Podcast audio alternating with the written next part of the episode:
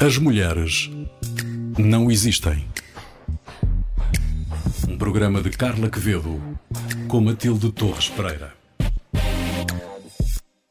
Graças à la vida que me ha dado tanto. Seja muito bem-vindo a mais um episódio de As Mulheres Não Existem. Este é um programa de Carla Quevedo com a Matilde Torres Pereira. Estão aqui comigo. Olá, Carla. Olá, Matilde.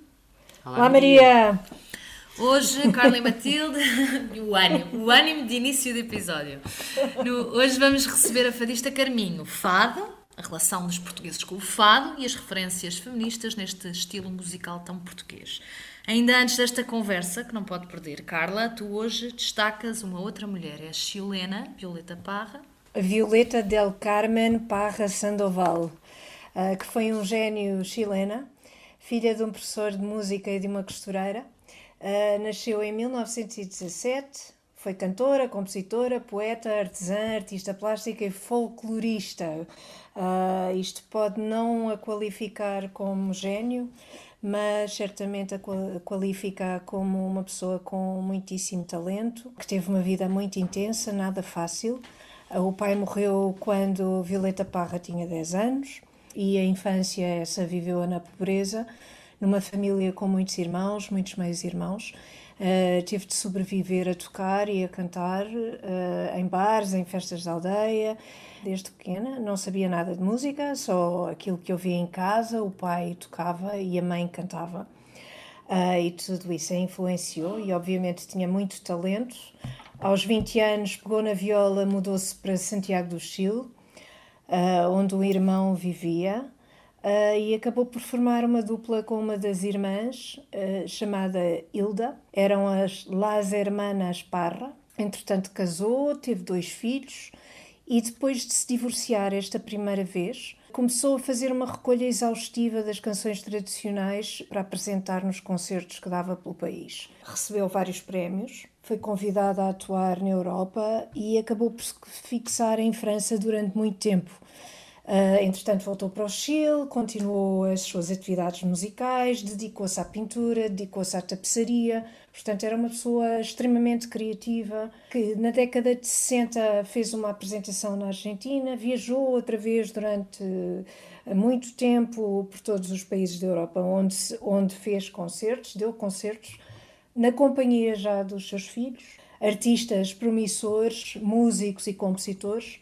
E quando regressou finalmente ao Chile em 1965, instalou uma, uma espécie de uma tenda em Santiago, uh, que funcionava como centro cultural, circo, etc. Estes dois filhos do primeiro casamento, a Violeta Parra teve três casamentos e cinco filhos, uh, também tinham criado um centro cultural chamado Penha de los Parra, Dois anos depois, apesar de toda esta vida bastante intensa, ou, ou, ou por causa dela, não sabemos, eh, dois anos depois de voltar ao Chile, a Violeta Parras suicidou-se com um tiro e terminou a sua vida com 49 anos. As gravações uh, e as composições da Violeta Parra marcaram um momento histórico uh, em que Chile, Brasil e Argentina estiveram dominados por ditaduras militares e em que várias, letra, várias das letras das canções, algumas não tinham uma conotação política evidente, mas apesar disso foram símbolos de uma certa de uma resistência.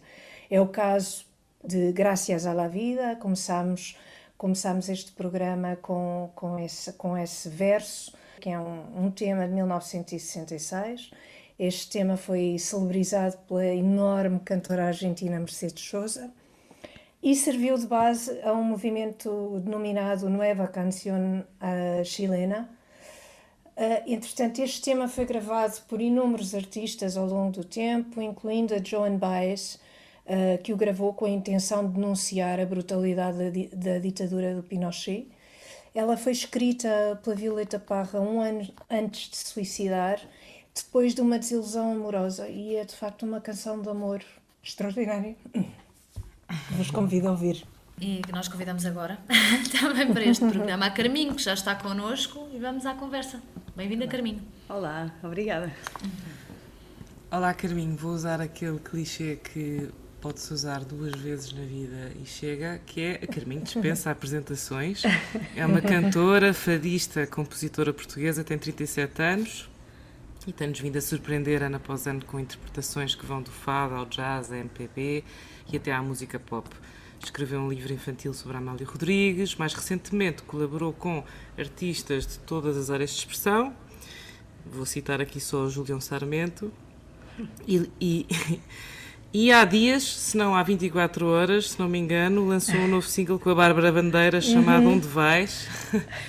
e que teve uma subida completamente fulgurosa, pelo menos nos tops das redes sociais, já está, no, já está, já está a bater os máximos. E por isso, tudo, parabéns, obrigada por vires aqui ao nosso programa. Eu é que agradeço, existem. gosto muito. Eu e a Carla achámos que a Violeta Parra era uma, uma boa personagem para introduzir aqui um tema da, da, da figura feminina na música, não é? E por isso a primeira pergunta que eu te faço é fora daquilo que são as designações da moda, o que é que é verdadeiramente para ti ser uma diva? É engraçado que eu acho que esse, esse conceito está a acabar. O conceito da diva. A grande diva, eu acho que é, é uma mulher que é de alguma maneira bastante misteriosa e, e, muito sofisticada, quer dizer, no sentido em que tem a sua própria expressão artística, muito certa e muito vincada e que uh, acaba por, por ser essa a, a, expressão artística que, que vai à frente, vai à sua frente da própria da própria personalidade da própria pessoa. Uh, ou seja, nós não conseguimos aceder à pessoa, nós acedemos a um universo, uh, um universo que fica super mitificado e super uh, idealizado pelas, pelos comuns dos mortais. E eu acho que esse conceito de diva está, está a acabar pela nova geração em que, em que tudo é muito acessível, não é? Nós, hoje em dia, eh, os artistas expressam-se e expressam em todos os seus campos tudo, falam sobre tudo, sobre a sua vida. Nós, a, a, a intenção hoje em dia está próxima. Quanto mais uhum. próxima, quanto mais eu falar sobre tudo na minha vida, talvez mais, mais adesão, mais. Uh, aquela nova palavra uh, muito conhecida que é o engagement. Agora, uhum. uh, mais se consegue. E a diva é aquela personagem que está alta num, num, num pináculo no monte uh, e que ninguém consegue aceder, mas que ela emana luz e, e, uhum. e, e, expressão artística cá para baixo, para os mortais.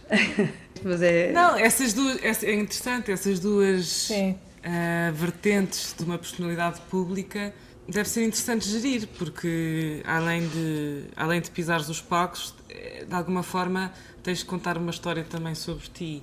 Sim, hoje em dia essas duas dimensões sim, vão, vão a par.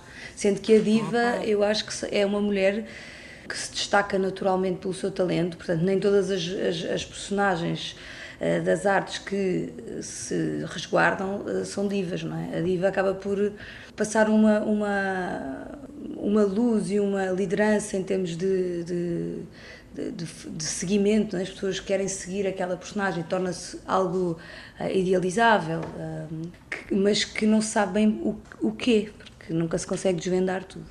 E hoje o facto de tudo ser muito próximo acaba por, por desfazer um bocadinho essa, essa imagem, mas a palavra acabou até por se tornar um bocadinho controversa e, e negativa, uhum. porque, porque associou-se à, diva as grandes exigências, não é? Grande, eh, para se tornar distante, eu precisava, para me tornar distante, eu precisava de, de, de te humilhar. Então, ao humilhar-te e ao trazer, uh, ao pedir-te 200 M&M's só da cor amarela, uh, eu iria arranjar uma maneira de te humilhar e de te quebrar até que até que quando chegasses a mim já vinhas de rastos. É? E portanto, é um bocadinho como a, como a questão da liderança: é tipo, ou lideras pelo medo e pela força, ou tens uma luz natural que faz com que as pessoas te sigam, não é?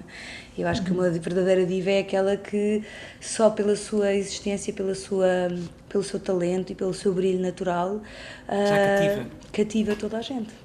Mas então há uma terceira dimensão, como é que geres então entre a Carminho que está no palco ou quem dá as entrevistas, que é sempre tu, mas depois também a tua vida normal, todos os dias, em como toda a gente acorda eu acho, levantas Eu acho que há um compromisso, não é? Há um compromisso. E, e, e, tens que saber que esse compromisso existe no momento em que, em que dispões e que dás. Uh, quanto mais vais dando, mais te vão, te vão exigindo de ti. Eu, e eu, para exercer aquilo que eu faço, eu, eu sinto que, que o que interessa realmente às pessoas, no meu ponto de vista, é aquilo que eu faço artisticamente. São os meus discos, são as escolhas estéticas que vou, que vou tentando assumir e que vou, e que vou tentando descobrir também dentro de, da aprendizagem que é a vida.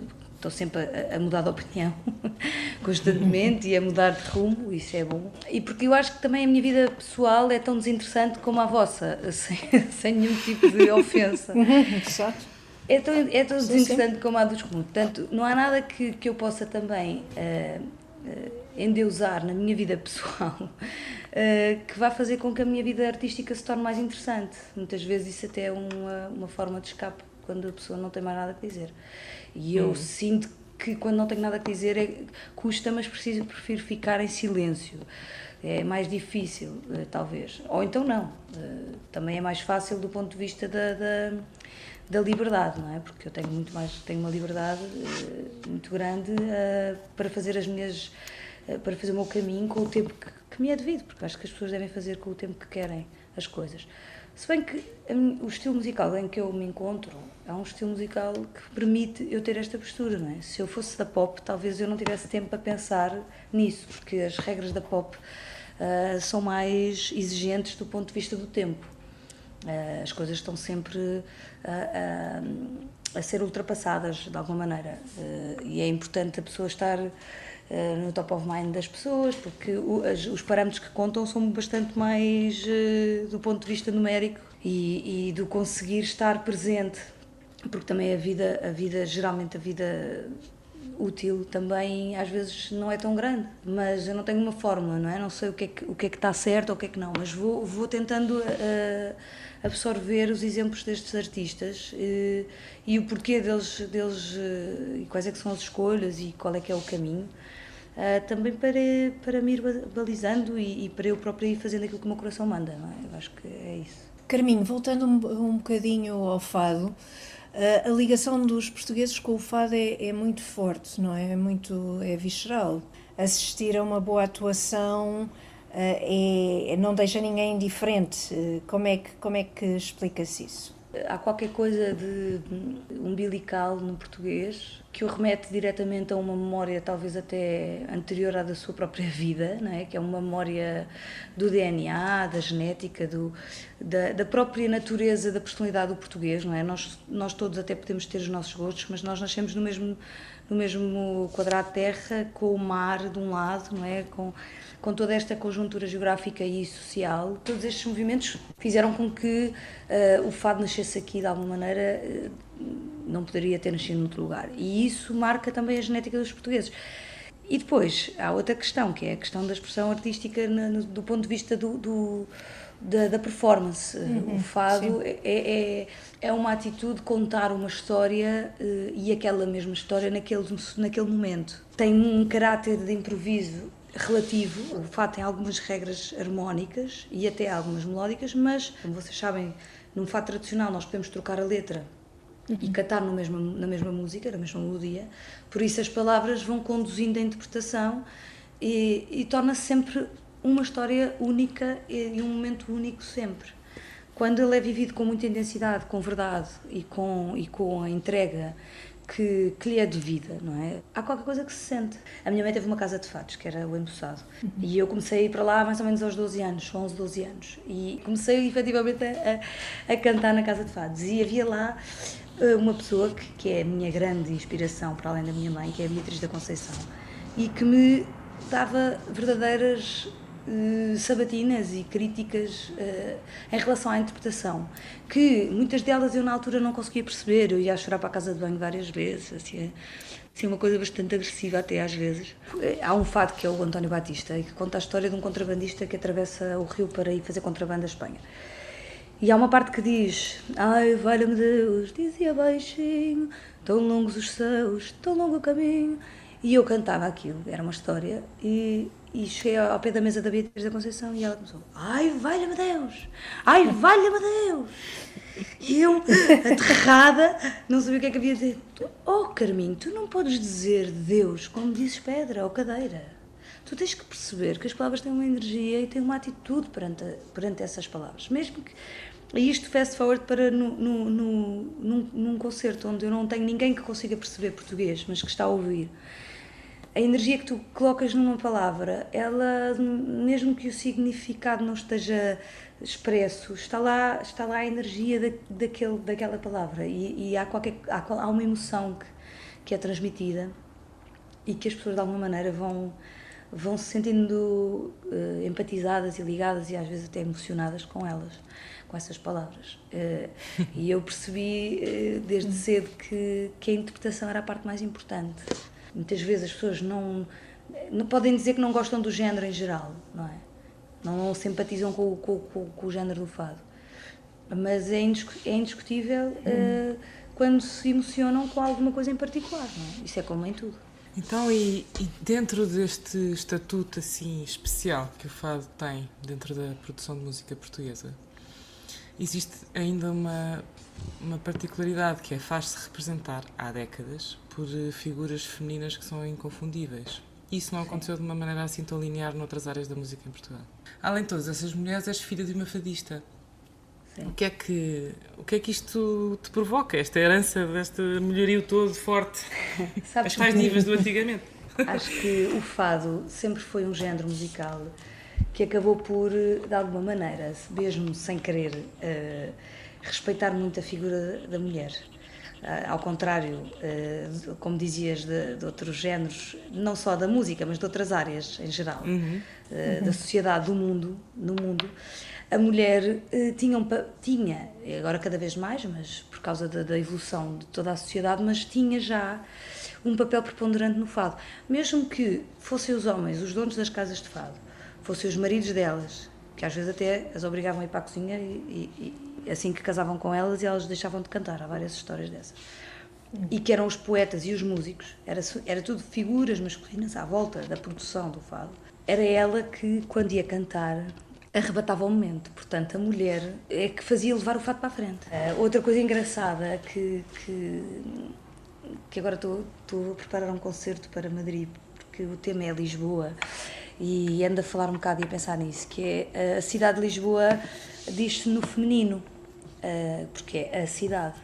E então, uh, há uma história muito grande da poesia popular do fado, em personificá-la como uma mulher, obviamente é, é fácil é, e, de verem muitos fatos sobre Lisboa que Lisboa é uma mulher, os bairros estão aos seus pés, uh, os bairros andam ali uh, todos a ver quem é que casa com ela. Uh, muitas vezes quem ganha é, é, o Tejo, que é o namorado da, da, da, cidade de Lisboa. E eu acho isso muito bonito, acho que tem uma, uma áurea bastante feminina à volta, não só, claro que a Amália Rodrigues acaba por vincar essa figura de uma forma muito uh, concreta na cabeça, das, no top of mind das pessoas, não é? Do mundo inteiro, porque ela tornou-se a grande figura do fado, assim como o Camarón, por exemplo, no Flamengo, e se calhar associamos o Flamengo a homens a cantar, uh, talvez por essa figura ser tão, tão, tão forte. Tão forte. E aqui a Amália faz esse papel. Há muitos homens a cantar muito bem o fado, obviamente, mas a mulher acaba por eh, ter um lugar já há muitos anos, sem contar que a primeira figura do fado que se conhece, pode até ser um mito, mas aquela que representa o início do fado como nós o conhecemos hoje, é a Maria Severa, que era uma prostituta e que cantava maravilhosamente o fado, que se apaixonou e, e, e fez apaixonar um grande aristocrata, uh, o Conde Vimioso, que se apaixonou por ela e a levou para os grandes palcos da, da nobreza e pronto. E portanto acabou por difundir, ajudar a difundir esta mulher que é o princípio do fado. O fado é uma mulher. Bem, se a Carla se comoveu no princípio com a Violeta Parra, eu agora já estava ai, aqui um bocado a ficar engasgada. Ai, pronto, estamos ai, a ficar sem ai, tempo, que é uma pena, ai, podíamos ir por aí fora e depois daqui a bocado se cantava tudo a cantar. Para acabar, se calhar, uma curiosidade. Uh, tu já cantaste Tom Jobim, já cantaste com o Chico Buarque, com o Caetano, com o Milton Nascimento, com o Meisa Monte, com o Pablo Alborán com os HMB, com o Carlos do Carmo, com o Zambujo, agora cantaste, vais cantar com a Bárbara Bandeira, uh, a pergunta que se impõe é o que ou com quem ainda não cantaste que gostavas de experimentar? Fazem várias vezes essa pergunta e vou-te vou dizer aquilo que eu respondo do fundo do coração, que é eu tenho, eu tenho vontade de cantar graças à vida, mas não tenho ousadia de pedir à vida mais. Porque ela tem-me tem dado, e agora sou eu que me emociono, isto não é para estar aqui, mas a, eh, a verdade é que me ocorre aqui muita coisa que é óbvio que é fruto de trabalho e de, um, e de um trabalho de formiga, não é? De resiliência e de continuidade, mas que quase que aparece como que de repente, como é que isto aparece? E depois vejo que não é do nada, é de um trabalho, mas as coisas aparecem fruto de um, de um caminho, de um caminho de escolhas. E de escolhas, sobretudo, aquilo que tu não escolhes fazer. E vai e vai e vai-se caminhando, e muitas vezes por um deserto que é doloroso, porque, porque encarar uma vida artística de maratona, como eu, como eu, como eu decidi encarar uh, quando fiz 25 anos, que é, uh, independentemente de como é que vou chegar de A a B, eu quero que o meu B seja aos 80 anos. Eu quero que a minha carreira dure até aos 80 anos. Portanto, isto tem que ser um percurso com calma, passo a passo. E esse passo não pode ter premeditações, muito, muito, muita engenharia do, do, do calculismo para chegar mais rápido ao ponto B porque aquilo que me leva ao ponto B é a idade, a maturidade e o conhecimento. Portanto, o meu ponto B uh, vai com o caminho, vai andando. Eu não ouso pensar em pessoas porque a vida tem-me surpreendido muito mais do que a minha imaginação. Agora, se me dissesses gostarias de ter cantado com a Violeta Parra, posso dizer que sim. claro. Então, vamos, então, nesse caso, vamos. Eh, ainda bem que nos puseste no lugar, porque aguardamos com muita expectativa eh, as surpresas que a vida te trará. Um, e, Acho que a resposta ainda é melhor porque, porque assim deixa-vos a todos à espera também. Não, e na verdade tu confessaste é que não sabes. Tu não sabes o que é, é que vais fazer. Marketing puro. não, não, que bom e, e, que pena termos tão pouco tempo porque, é porque havia aqui muitas coisas por explorar, mas, mas então vamos, vamos continuar a acompanhar. Para outro tema. É isso. Sim, sim. Obrigada por Obrigada. mostrar que as mulheres, ao menos Obrigada, no fado, existem com muita propriedade. É, com, com grande orgulho. Obrigada, Carminho. Obrigada. Obrigada, Carminho. É Até também à para próxima. nós um grande orgulho tê-la tido aqui nestas Mulheres Não Existem. Carla e Matilde, sem mais demoras, vamos às sugestões deste episódio para todos aqueles que estão ligados a nós e nos estão a ouvir, todas, eh, neste caso, relacionadas com música. Carla, começamos por ti. Então vou sugerir eh, uma cantora e compositora que nasceu em Londres, mas que viveu toda a sua vida nos Estados Unidos e ainda vive. Uh, Chama-se Nellie McKay. Também já ouvi o nome dela pronunciado como Nellie Mikay, não sei qual será o correto. Uh, desde o seu álbum de estreia Get Away From Me, uh, em 2004, que é uma reação a Come Away With Me, da Nora Jones, que foi lançado um ano antes, que a Nellie McKay tem tido uma carreira muito variada, muito livre, sem a pressão de lançar discos a toda a hora se torna muito interessante, é muito original, tanto na maneira como canta como nas letras. É uma feminista, é membro da PETA e uma, uma animalista convicta e eu recomendo por este por esse por essa razão eh, que procurem por The Dog Song e depois que eu sou todo o resto, que é muito e é muito bom. Muito bem, Matilde. Momento agora para a tua sugestão.